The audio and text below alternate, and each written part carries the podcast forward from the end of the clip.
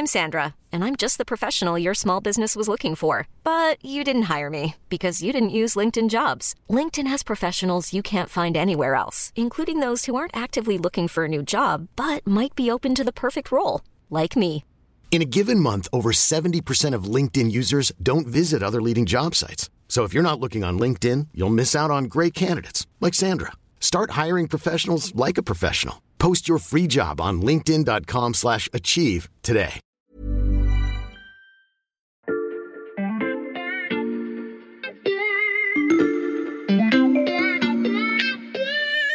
Salut, c'est Xavier Yvon. Nous sommes le mardi 22 mars 2022. Bienvenue dans La Loupe, le podcast quotidien de l'Express. Allez, venez, on va écouter l'info de plus près. Je crois que le point fondamental dans la vision du monde de Poutine, c'est qu'il ne comprend pas la liberté. Il ne comprend pas que les hommes sont libres. C'est un endroit secret et indéchiffrable, auquel les dirigeants du monde entier aimeraient avoir accès en ce moment. On lui a consacré un épisode de La Loupe. Il s'appelait Dans la tête de Poutine, et vous venez d'en entendre un extrait avec l'historienne Françoise Tom.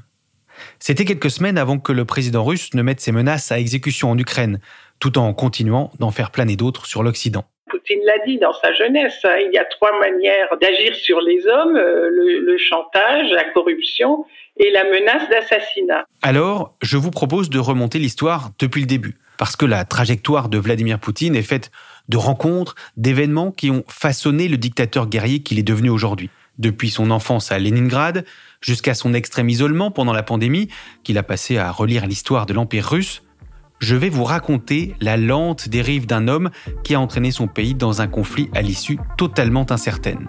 Poutine, la fabrique du dictateur, épisode 1. Tous les enfants malheureux ne finissent pas en dictateurs sanguinaires, mais tous les dictateurs sanguinaires ont grandi dans des environnements angoissants. J'ai noté ça parce que je trouve que ça fait un excellent point de départ pour euh, ce premier épisode. Je connais l'auteur euh, de ces lignes. Oui, évidemment, parce que c'est toi, euh, Clément Dagnès, journaliste au service Monde. Salut Clément. Salut Xavier. Tu as reconstitué pour l'Express l'environnement angoissant dans lequel a grandi Vladimir Poutine. Est-ce qu'on a beaucoup d'informations sur son enfance? Eh bien non, très peu d'informations, parce que souvenez-vous, c'était un agent secret, il est sorti un peu de nulle part dans les années 90. En fait, on a euh, un document essentiel au début de l'année 2000. C'est le moment de la présidentielle pour succéder à Boris Eltsine. C'est Poutine qui a été choisi et pour la première fois et l'unique fois, il va se confier en sincérité à des journalistes. Ce livre, ça s'appelle Vladimir Poutine, première personne. Et depuis, m'a dit une de ses auteurs que j'ai pu contacter, Poutine ne s'est jamais plus soumis à un exercice qui ne soit pas contrôlé. Tu vas nous raconter ces, ces rares confidences, mais on prend les choses dans l'ordre. Je l'ai dit en introduction, Vladimir Poutine naît à Leningrad, aujourd'hui on dit Saint-Pétersbourg. Euh, Qui sont ses parents, Clément? Peut-être qu'on peut d'abord commencer par son grand-père, le père de son père, euh, qui a été, il faut le savoir, euh, le cuistot de Lénine, peut-être même de, de Staline. En tout Mhm. cas, c'est ce qu'a raconté Vladimir Poutine. Alors, il a un père qui s'appelle Vladimir, comme lui, et une mère qui s'appelle euh, Maria. Ils Mhm. sont nés euh, tous les deux en 1911. Poutine, lui, il est né après la guerre. La Seconde Guerre mondiale, il est né en, en 1952. Son père et sa mère ont connu donc les horreurs de la Seconde Guerre mondiale. Sa mère, elle a connu le siège de Leningrad avec la famine, plus d'un million de morts. Mhm. À un moment, il le raconte justement dans, dans ce livre un peu confession. Sa mère a perdu connaissance. Elle a été donnée pour morte et elle a survécu euh, de justesse. A ensuite son père qui était un saboteur derrière les lignes allemandes. Il a manqué de se faire tuer à plusieurs reprises. Il a été touché par des shrapnels euh, à la jambe et il a été boiteux toute sa vie, euh, le père de Vladimir Poutine. Et puis un drame familial. Avant la naissance du petit Vladimir, ils ont eu deux enfants. Un premier garçon qui est mort euh, peu après sa naissance et un deuxième garçon qui est mort euh, alors qu'il n'avait que deux ans pendant le siège de Leningrad. Euh, il y a eu quand même beaucoup de souffrance dans cette famille. C'est un peu un petit miracle, l'arrivée de, de Vladimir. Sa mère, elle a 41 ans tout de même quand Vladimir arrive. Donc son enfance est plutôt miséreuse. Oui, elle est miséreuse parce qu'il faut bien se replonger dans l'ambiance soviétique de ces années-là. Dans les années 50, euh, Leningrad euh, subit encore euh, les périodes de difficultés économiques de l'Empire soviétique. Donc, il grandit dans un environnement, oui, assez miséreux, on peut le dire, des appartements communautaires, mais comme beaucoup d'habitants de, l'URSS, ses parents n'appartiennent pas à la nomenclatura, cette élite soviétique. C'est des ouvriers, tout simplement. Il y avait beaucoup de rats dans l'immeuble où, vivaient les Poutines. Et il raconte euh, dans ce livre Confession une anecdote euh, stupéfiante. Il explique qu'il a découvert ce que c'était que d'être acculé. Mmh. En l'occurrence, avec d'autres gamins de l'immeuble, le petit Vladimir, avec un bâton, il chassait des rats. C'était un petit jeu. Et puis un jour, il a coincé un rat au fond du hall, et le rat s'est retrouvé coincé, un gros rat. Et il raconte que le rat s'est retourné et a commencé à le courser en essayant de lui sauter dessus pour le mordre. Lui, euh, Vladimir a pris peur, il est remonté chez lui en passant par l'escalier, le rat continue à le poursuivre et au dernier moment, il a réussi à claquer la porte au nez du rat. Et voilà, il raconte cette anecdote comme une preuve aussi de ce qu'un être est capable de faire quand il est poussé dans ses retranchements. Il raconte que dans certaines circonstances, il faut le frapper le premier et frapper si fort que votre adversaire ne se lèvera pas. Tu nous as raconté une bagarre avec euh, un rat, mais une bagarre quand même. Euh, la violence est très présente dans l'enfance de Vladimir Poutine? Oui, il explique que comme échappatoire, il avait la rue, tout simplement, et qu'il traînait avec des gamins des rues où il faisait un peu des mauvais coups. Interrogé sur, euh, sur son profil de l'époque, il reconnaît aisément qu'il était un voyou, une petite canaille, mhm. ce sont ses mots, et qu'il avait l'esprit bagarreur. Et il y a eu un moment décisif dans son enfance, c'est vers l'âge de 10-11 ans, raconte-t-il, le moment où il a passé la porte d'une salle d'arts martiaux de son faubourg de Leningrad. Il a découvert à l'époque le sambo, qui était mmh. euh, l'art martial euh, soviétique euh, de combat. Et il s'est mis ensuite au, judo. Il s'y est fait un, une sorte de mentor, son entraîneur de judo, qui s'appelle Anatoly Raklin, il explique que ça joue un rôle décisif dans sa vie. Il s'y est fait des amis pour la vie. Hmm. Je pense notamment à deux hommes, deux frères, Arkady et Boris Rothenberg, qui sont devenus des oligarques puissants, des milliardaires, une fois que Vladimir Poutine est devenu président. Il y a donc la, découverte du sport de combat, euh, sambo puis judo. Est-ce qu'il y a d'autres événements marquants comme ça dans l'enfance de Vladimir Poutine? Oui, il y a une anecdote euh, là aussi stupéfiante dans ce livre de 2000 il explique, euh, Vladimir Poutine, qu'à l'âge de, 15 ans à peu près, il est dans l'équivalent de la classe de troisième, nourri par euh, la littérature d'espionnage de l'époque, il décide d'aller euh, frapper à la porte de la direction locale du hmm. KGB, la police politique soviétique et aussi ses services d'espionnage. Simplement pour euh, pour dire voilà moi j'aimerais bien devenir un espion un jour travailler pour vous euh, comment faut faire hmm. il raconte qu'il est reçu par euh, donc un membre de ce bureau qui l'écoute et qui lui dit à la fin il y a un truc qui coince. En fait tu peux pas postuler. C'est nous qui te recrutons. C'est nous qui te choisissons et là le le jeune Vladimir lui dit mais en tout cas c'est ce que c'est ce qu'il rapporte mais j'imagine qu'il y a des études qui peuvent mener éventuellement à devenir un espion, à pouvoir être recruté, euh, lesquels dois-je faire? Il lui dit du droit. Et c'est comme ça que Vladimir Poutine décide de faire des études de droit euh, lorsqu'il entame ses études supérieures. Une passion euh, pour l'espionnage, le sport qui détourne Vladimir Poutine de la rue et de ses mauvais coups, mais les premières années de sa vie ont pu laisser des traces, et, ça Clément, c'est un psychiatre spécialiste de l'enfance des criminels qui te l'a dit.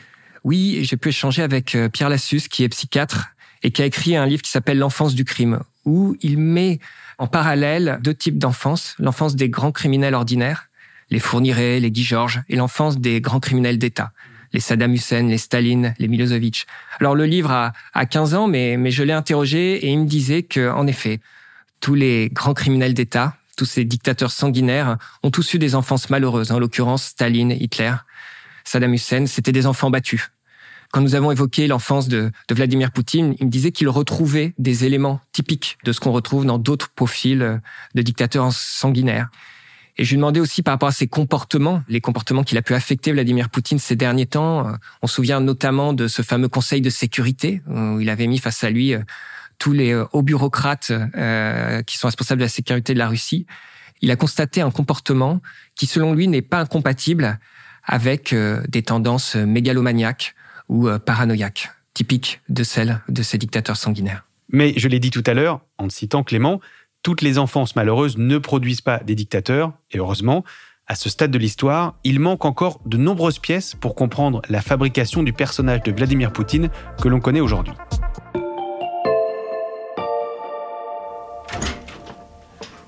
Je peux entrer? Oui, vas-y, rentre. Qu'est-ce que tu fais, Xavier? Bah là, je suis en train d'installer une frise chronologique dans le studio, en fait. Euh, comme ça, on va pas se perdre dans les différents événements qui, ont façonné Vladimir Poutine. Ah, super. Je te présente pour nos auditeurs Charles Haquet, chef du service monde de l'Express.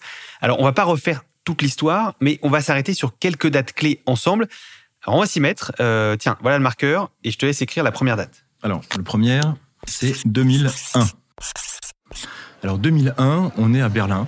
On est au Bundestag, c'est le Parlement allemand. Et là, il y a le nouveau président, enfin ça fait un peu plus d'un an, nouveau président russe qui arrive, Vladimir Poutine, qui fait un discours devant les députés et devant, entre parenthèses, Gerhard Schröder, qui était à l'époque le, chancelier euh, allemand. Et euh, Vladimir Poutine, euh, bah, il est tout sourire, il est tout ouvert, tout épanoui. Et d'ailleurs, à la fin de son discours, il y aura une standing ovation pour le saluer, car il dit une phrase importante, il dit Der Kalte Krieg ist vorbei. Donc ça veut dire la guerre froide est terminée. Alors tu notes qu'il parle en allemand, il mm. parle un allemand très fluide, qui date de l'époque où il était en poste en Allemagne alors qu'il était au KGB. Mm. Là, c'est une phrase très importante, c'est une phrase symbolique. On s'imagine que enfin la Russie va s'arrimer à l'Europe, aux valeurs occidentales. Alors la Russie à l'époque, effectivement, elle est l'amie de l'Europe, euh, dans la main. C'est le premier à appeler Bush, euh, le président Bush, après les, les attentats du 11 septembre. Donc il y a vraiment une volonté de rapprochement, de détente entre les deux blocs. Le problème, c'est que ça n'arrivera jamais. Oui, en effet, cette date et ce discours semblent pas vraiment fondateurs du personnage qui veut euh, restaurer la grandeur de l'Empire russe. Non, non, rétrospectivement, en revanche, on peut se dire que euh, c'était important parce que ça montre qu'à une époque, il a cru à un possible rapprochement. Euh, simplement, il s'est passé un certain nombre d'événements qui vont le conduire au constat inverse. D'accord, alors on va continuer. c'est lequel le premier de ces événements?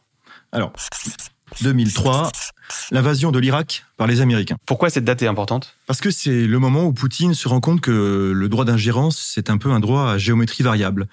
C'est un peu la loi du plus fort, euh, côté américain en tout cas. Au même moment, et dans ces années-là, il y a aussi l'intégration des ex-républiques soviétiques à l'OTAN. Poutine commence à se sentir encerclé et menacé par les Occidentaux. Bon, ça c'est une première évolution du président russe. On avance sur notre frise et on s'arrête quand ensuite? Alors maintenant, 2007. Alors 2007, on arrive à un moment très important qui est la conférence annuelle de Munich sur la sécurité. Il y a un nouveau discours de Poutine et là, on note vraiment une très forte inflexion. Qu'est-ce qu'il dit cette fois? Là, Poutine, il dénonce euh, un monde unipolaire.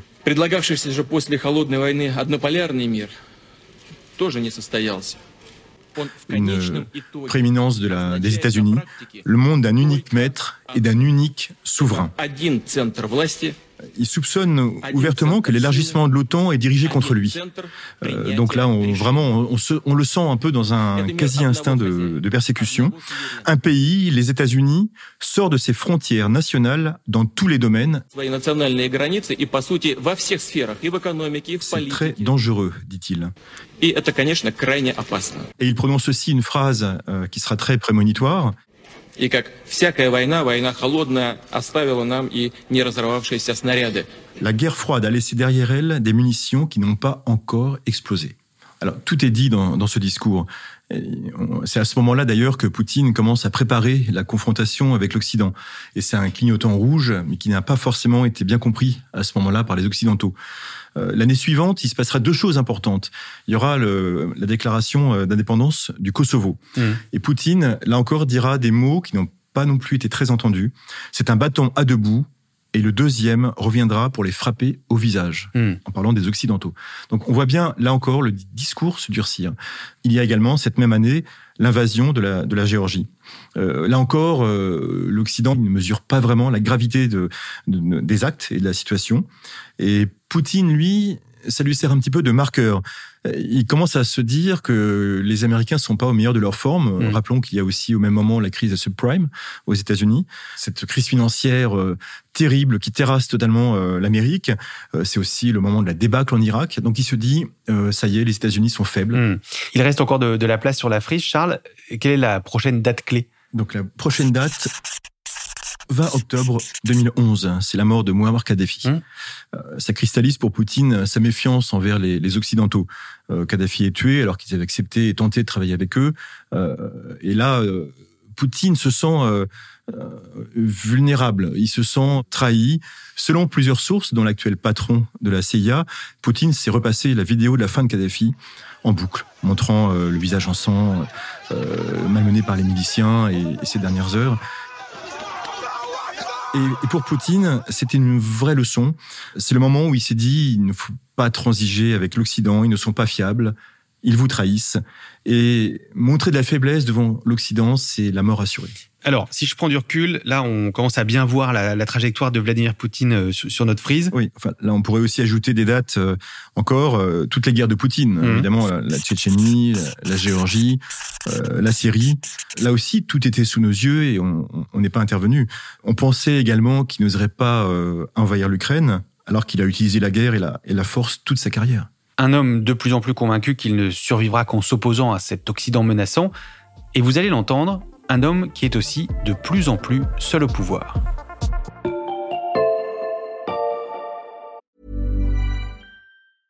Ryan Reynolds here from Mint Mobile. With the price of just about everything going up during inflation, we thought we'd bring our prices down. So to help us, we brought in a reverse auctioneer, which is apparently a thing. Mint Mobile unlimited premium wireless. Ready to get 30, 30, bit to get 30, bit to get 20, 20, 20, bit to get 20, 20, bit to get 15, 15, 15, 15 just 15 bucks a month. So, Give it a try at mintmobile.com/switch. slash $45 up front for 3 months plus taxes and fees. Promo for new customers for limited time. Unlimited more than 40 gigabytes per month slows. Full terms at mintmobile.com.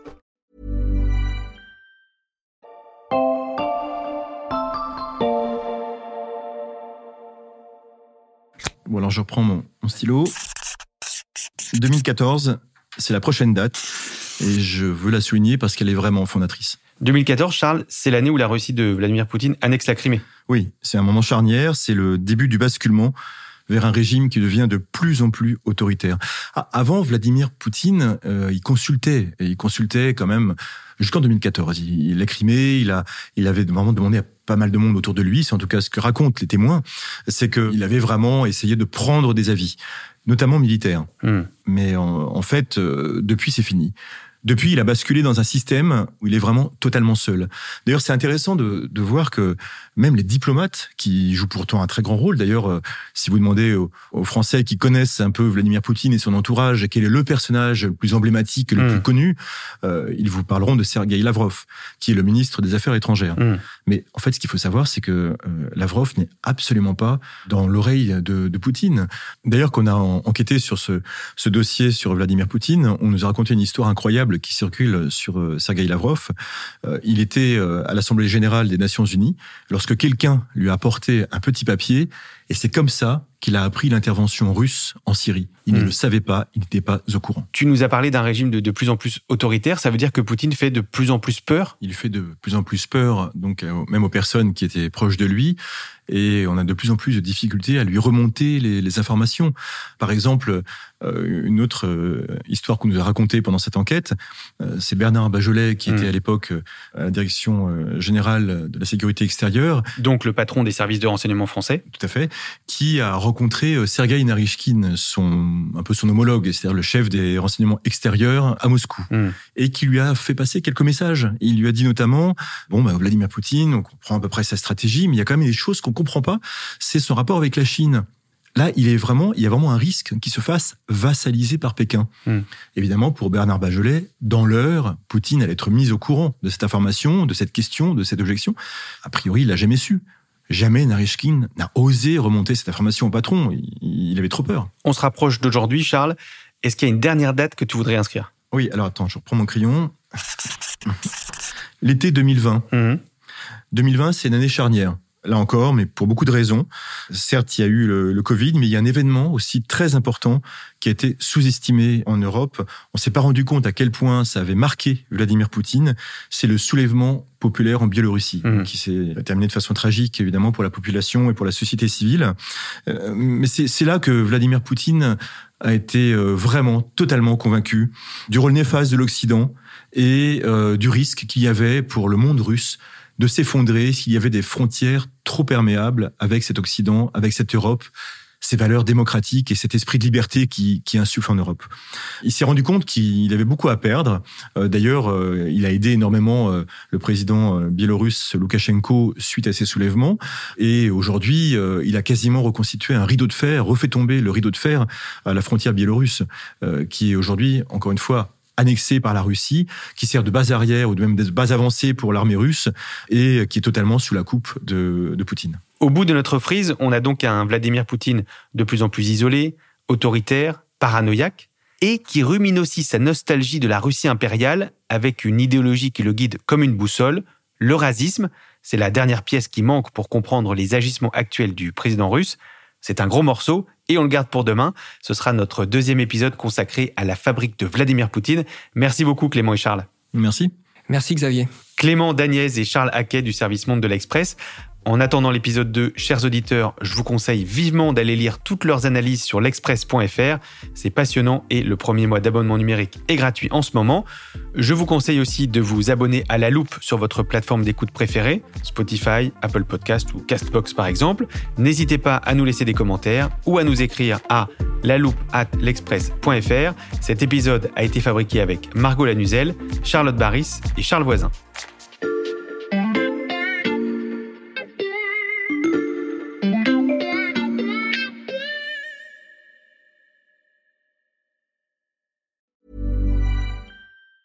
Hey, it's Danny Pellegrino from Everything Iconic. Ready to upgrade your style game without blowing your budget? Check out Quince. They've got all the good stuff shirts and polos, activewear, and fine leather goods, all at 50 to 80% less than other high end brands. And the best part? They're all about safe, ethical, and responsible manufacturing. Get that luxury vibe without the luxury price tag. Hit up quince.com slash upgrade for free shipping and 365 day returns on your next order. That's quince.com slash upgrade.